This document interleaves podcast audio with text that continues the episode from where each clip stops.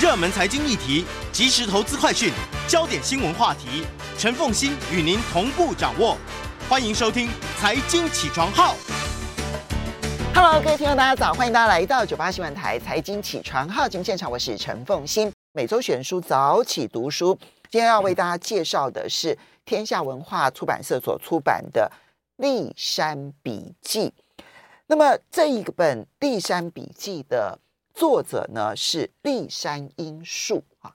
那如果对于嗯、大谷翔平对不对哈熟悉，或者对于王柏荣熟悉的职棒呃职棒选手熟悉的话，可能就会爱屋及乌喜欢上立山英树，因为呢他立山英树曾都曾经是他们的总教练哈。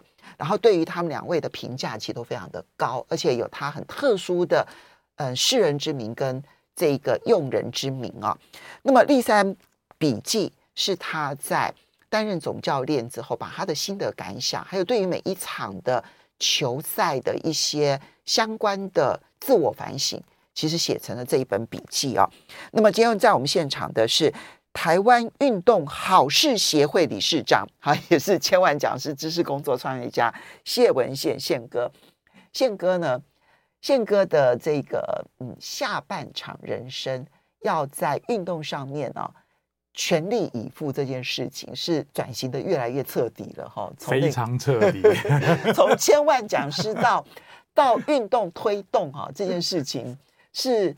快速的转变这样子，对，还有五十加的议题，呃、对，其实我对这两个议题都很有兴趣，哦、呃，就是超过五十岁之后，对对，非常有兴趣。好，更不要说立山英树，他今年六十二岁，对，我觉得这些这些话题都非常值得任何一个年代的职场工作者学习。五年之后，你会不会开始对六十加的议题比较有兴趣？现在就差不多了，我今年刚好五十五了。好，来，我们先来一句话介绍一下这本书。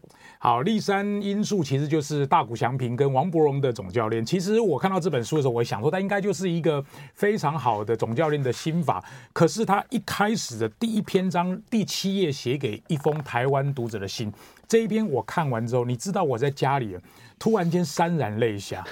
你哭了，真的。对，我跟你讲为什么？因为他可以大可以说王伯荣多好，他是我培育出来的，他我对他的教育有多少？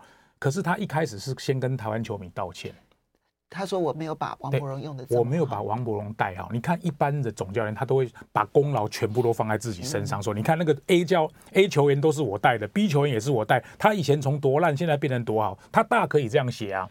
就王伯荣可以达到一百五十分，我只有让他得到一百分，对，我的错。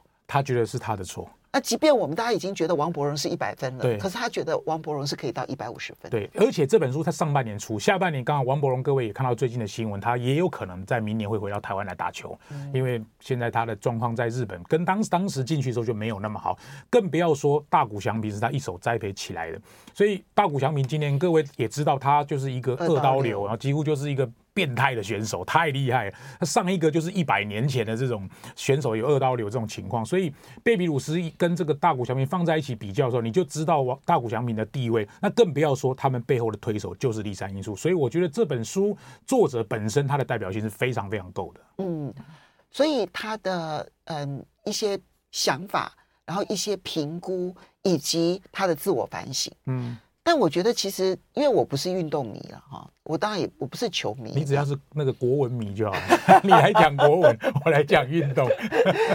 但是我对于一个第三因素的基本人生态度是高度敬佩的。对，他是不断自我鞭策，嗯，然后不断的认为自己做的不够好，嗯，那因为做的不够好，所以每天要做反省的工作，嗯，那因为觉得光是读运动有关的、读职棒有关的、棒球有关的，他认为是不够，所以他开始向人生哲理去寻求答案，嗯，所以他这本书里头，其实我觉得运动题的三分之一差不多，嗯。三分之二不多了，嗯，呃，其实三分之二在谈的是，呃，三分之一是反省，嗯、三分之二是把他所阅读过的经典的文字，嗯，然后如何运用在人生上面去做它的解读。嗯，我们讲《论语》《孟子》《大学》《中庸》，我想问一下现场各各位听众，你真的有多少人 现在还在读《论语》《孟子》《大学》《中庸》？可是它里面引经据典，要么就是日本的名言名句，还有四书，还有《孙子兵法》，好厉害，还有《易经》，书看的真多啊！它里面很多是《易经》哦，书看的真多，我很佩服他，不得了。嗯、所以我其实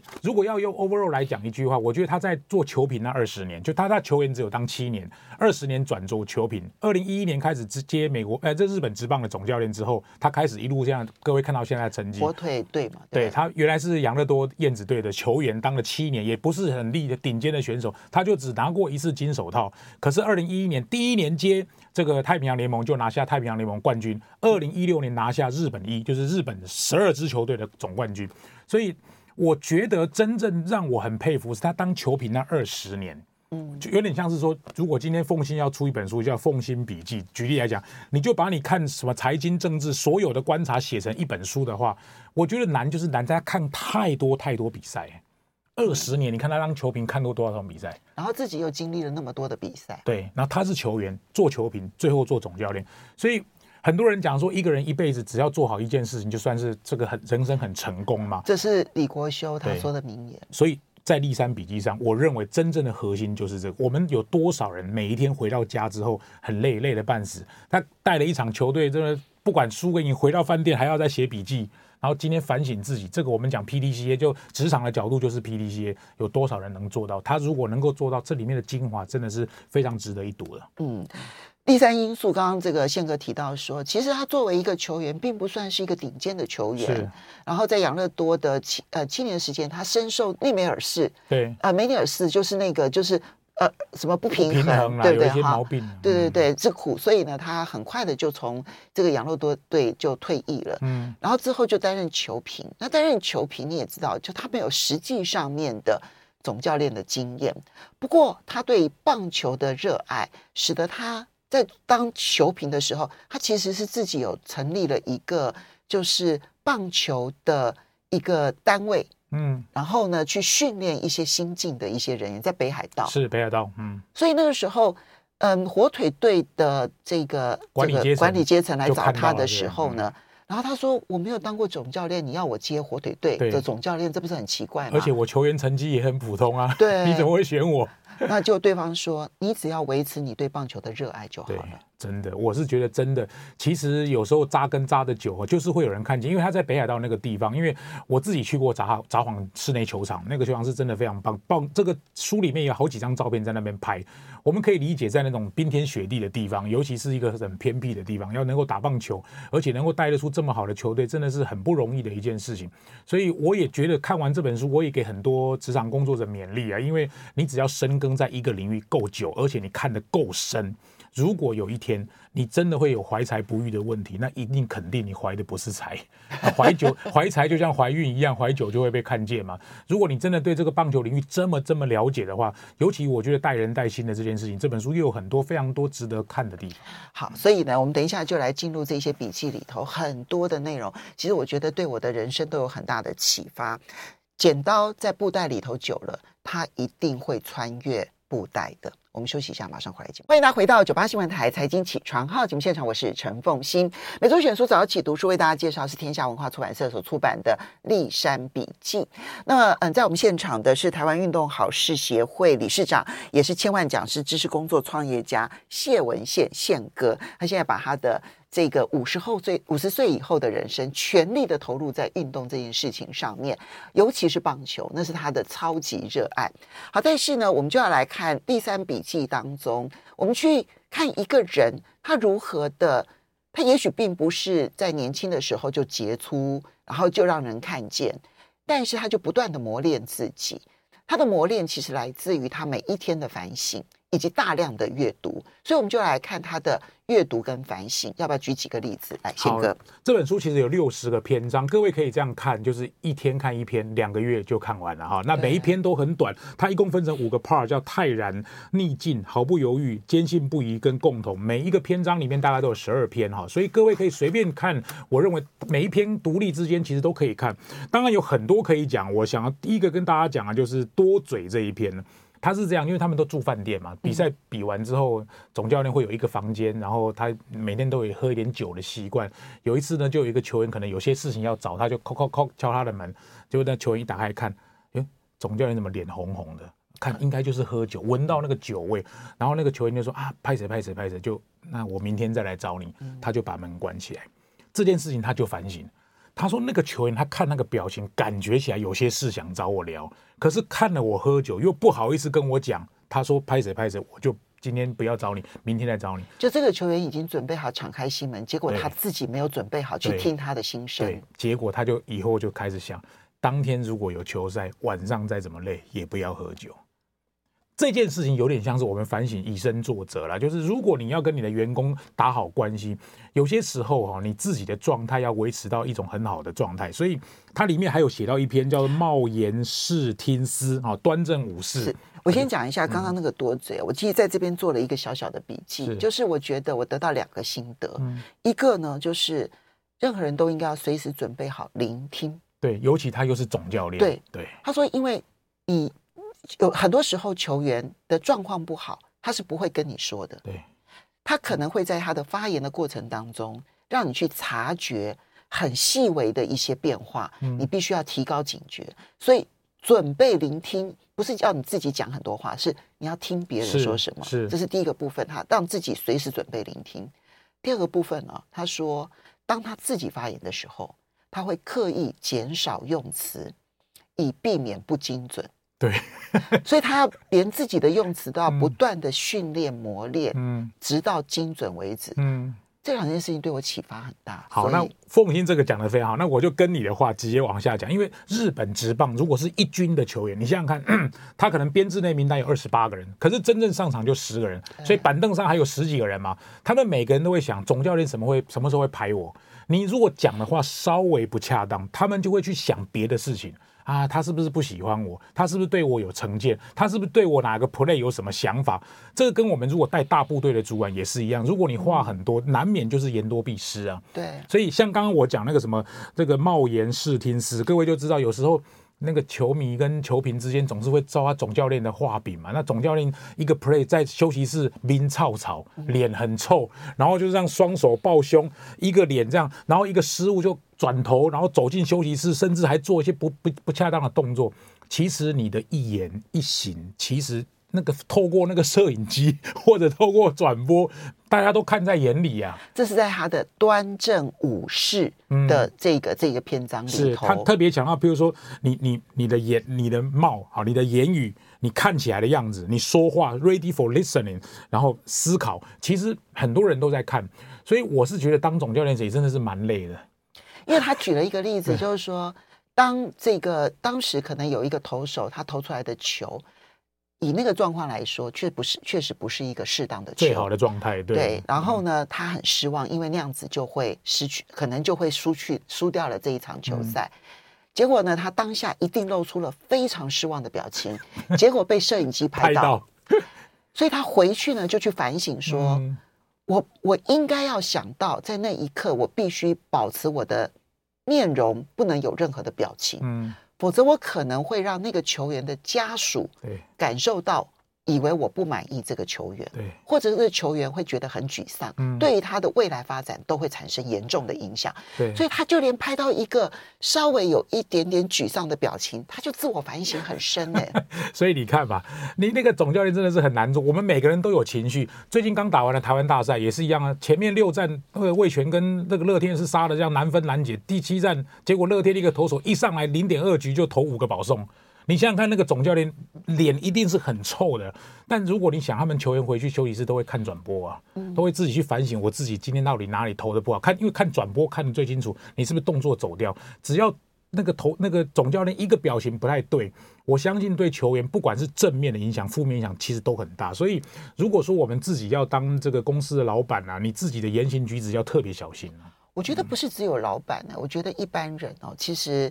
我们常常以为说做自己做自己这件事情啊，就是我们放任自己。我觉得刚好相反，其实所谓的做自己，是我必须先清楚的知道我理想中的自己是什么。嗯，那我就必须要在每一个场合尽可能的做到我希望我自己做到的那个样子，是，是，而不是放任自己该骂人就骂人，然后呢，讨厌人就讨厌人，或者是说难听的话就说难听的话，以为这个叫做做自己。我觉得他这里面有两个部分都跟这个有关，端正武士，另外还用曾子的话，是曾子，《论语》里头的曾子，没错哈，说十目所视，十目所指，其言乎？就是说，你随时要注意到你所做的每一件事情，嗯、有十双眼睛在看着你，有十个手指头在指着你。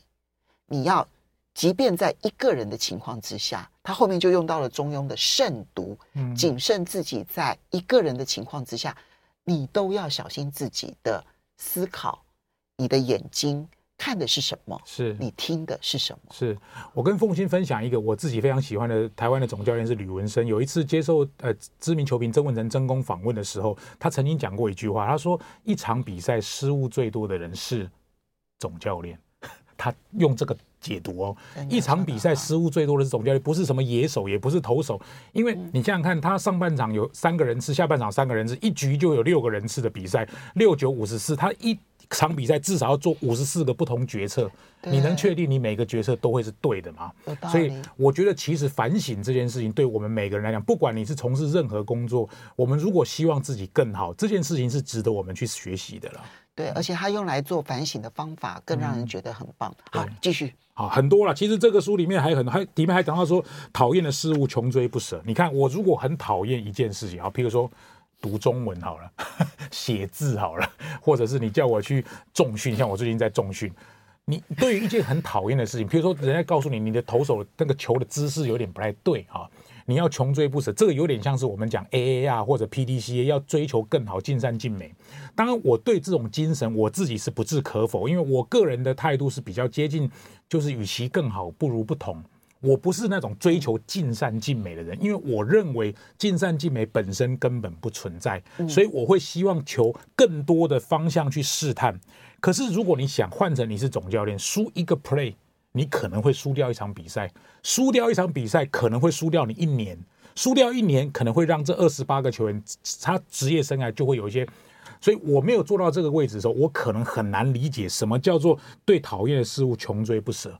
这个是我觉得我看这一篇之后，我自己反省我自己。我们每个人都有可能不同的人生观，但是每个人都知道，有美国职棒也好，日本职棒也好，或者台湾职棒也好，都有可能因为一两个很轻忽的 play，让这个比赛整场输掉，输掉他们一年的努力。嗯，我其实也同样，我就觉得说，越讨厌的事物，是不是一定要越穷追猛不舍这样子？不过呢，很折磨，对不对？对，很折磨，非常折磨。不过呢，我觉得他展现的一个态度是。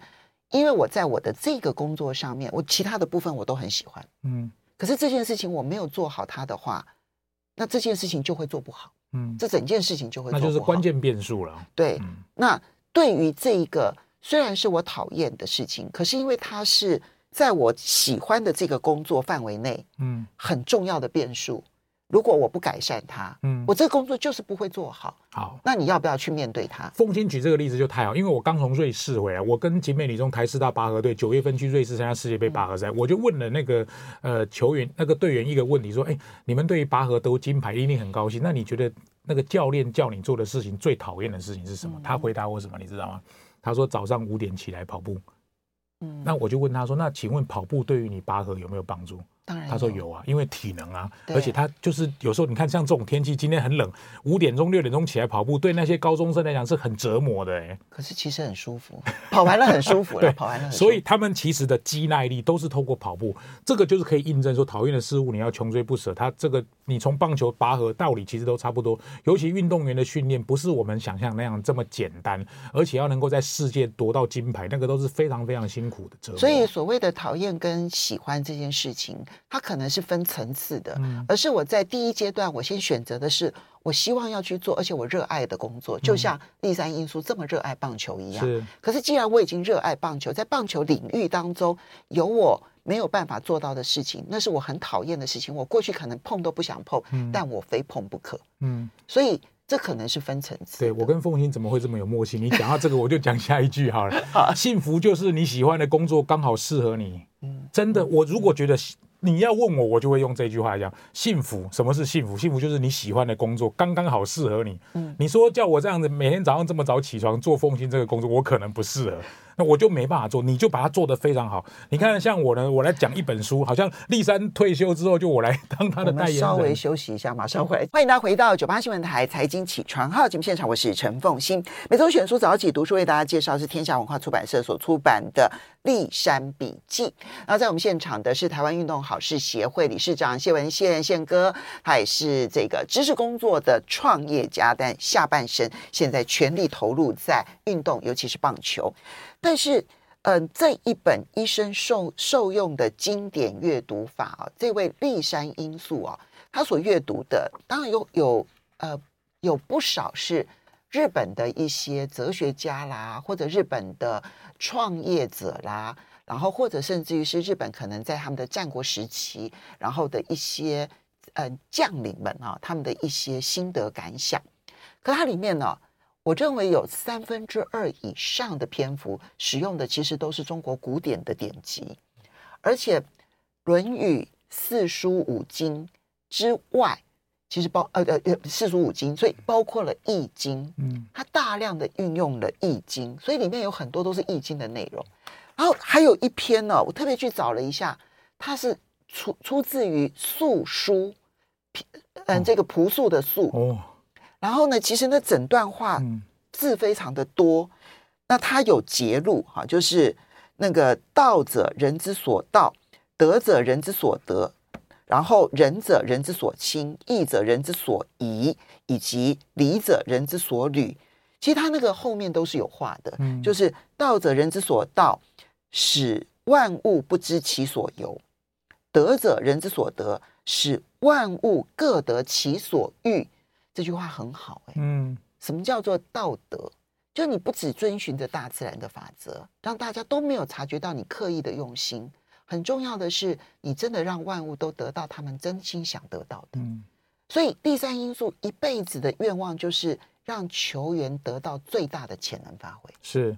各位可以想想看，如果像今年 WBC 二零二三年经典赛啊，因为他日本是拿到世界冠军，这个不是开玩笑，是世界最顶级的选手在里面打，里面还有达比修、有大谷翔平这种选手。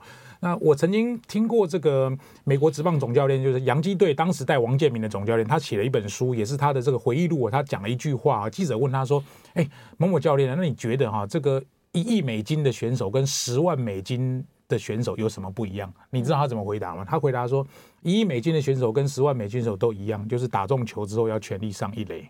嗯” 这句话听起来虽然很白痴，但是非常有道理。他的意思就是说，身为总教练，真正的功能就是让他一亿选手能够发挥他最大的功效。其实每一个选手在他底下带领。其实他们的任期也都是有限。如果能够把球员带到一个巅峰，所以为什么我看到第一篇，他对王伯荣有一点点愧疚，他感觉台湾球迷把王伯荣送到火腿，结果成绩认为普通，这件事情他很内疚，也是他的反省啊，嗯，很不容易啊。他在书里头多次的提到说，他作为总教练，他心里头想的并不是说我怎么拿到总冠军，嗯，而是心里想的是说，球员送到他这里来了。我要怎么样让球员的一生潜力得到最好的发挥？发挥，嗯、所以他在运作、运用、运用的过程当中，就不断的去想这个球员在未来五年之后。他可能是一个什么样子的面貌？嗯、十年之后可能是什么样的面貌？所以我在这个时候是要根据我希望他在五年之后的潜能可以发挥到什么样的程度，做现在的运用。嗯，我们我们两个怎么这么有默契？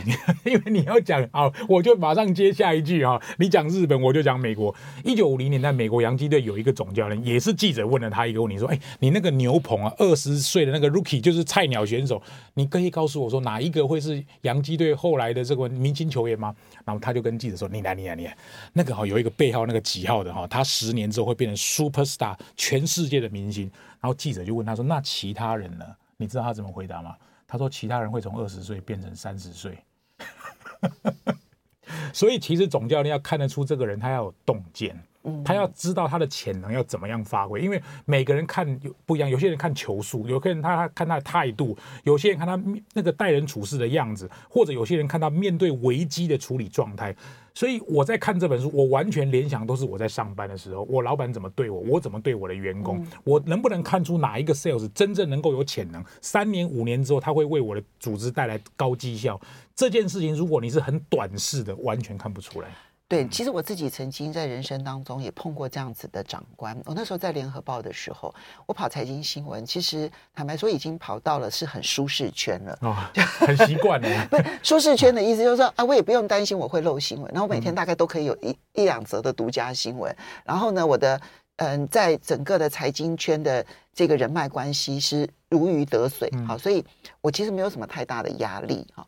然后那个时候呢，就有一位长官就跑来跟我讲，他说：“凤馨，我其实去思考你未来的五年、十年，嗯，你继续在这条路线上面，你当然可以很资深，然后当然可能你会表现非常的好，但是我觉得你的潜能就受到了限制，嗯，所以他那时候希望我去跑行政院的新闻，然后跑更多的政策性的这样新闻，那你就会不习惯，一开始就会不习惯，当然压力非常的大，大嗯，因为我的对手报其实是非常优秀的记者，哦，可是我的。我的长官告诉我说：“因为我在设想，我觉得你的兴趣这么广泛，你不可能只受限在一个领域当中。嗯，有道理。所以你的未来还有什么样子的潜力可以发挥？我希望在不同的路线上去磨练你，你的人生会更更好。所以后来你有去了？我当然，我后来就去跑新闻。我之所以后来会有政治评论，就是我的这一个很重要的路线上面的一个转变。嗯。”那当初他希望我去跑行政院的目的，也是觉得那个时候的中央政府总预算啊，还有很多公共政策牵涉到的财经政策，跑政治的人真的不懂，所以他希望我能够去那边补强这一块。嗯，那我就可以补强我自己的政治，然后补强我们政治新闻当中对于财经的不懂这件事情。哦，那你就双轨了。对，其实对我的磨练是很好，嗯，然后对我的发展影响也是大的。嗯，但是最重要是他的用心。嗯，他心里头想的是我的发展，嗯，而不是报社此时此刻。这个人要怎么用？嗯，了解，这就是对组织的远见啊。因为其实不管是你看，我们从高从国家领导人到这个职棒的总教练，其实如果你能够从一个球员或者是一个组织、一个国家的五年计划、十年计划来推动，看一个人他应该往什么地方去发展，就就让职棒里面有很多这种例子。有些人是野手改成投手，或者投手改成野手，后来就突大这个是大爆发，也有很多这样的例子。所以。我觉得我们在看这本书的时候，其实可以多元去思考，因为它不只是一本棒球书，而且它可能还是一个你曾经读过的《论语》《孟子》《大学》中的四书五经，可能还有日本的这些相关的哲学，对我们在职场思考会很有帮助啊。我举例来讲，这里面有一句话，他用“德不孤，必有邻”，德不孤，必有邻。嗯、我们觉得很熟悉的一句话，就觉得说，哎呀，反正“德不孤，必有邻”这个是常备用，嗯、就是说我只要端正我的作为，然后呢，自然就会有人靠近，就就会有人靠近我。他这里面去谈哦，就是。一个备受敬重的选手，其实，在球员当中是孤独的，嗯，因为他做的努力会让其他的人觉得太努力了。对，他说，但是 这样自我要求的选手，最终会让大家敬重他，他不会真正的孤单，嗯所以他有表面上的孤单，但是他有受到敬重的不孤单。呃，我觉得他对于“德不孤，必有邻”有一个很深的一个解释。为什么我们会这么有默契？你讲了，我下面就一定可以接，因为。因为各位知道嘛，就一天不练习，这个自己会知道；两天不练习，球迷会知，哎，教练会知道；三天不练习，教练会那个这个球迷都会知道。这个是非常有名的这个选手讲的啊。所以我觉得自己有要求很高的人啊，通常都会对对别人会觉得说啊，你不用这么累，因为你会变得我们好像很差的样子。所以德不孤必有邻，德不孤必有邻。立三笔记，非常谢谢。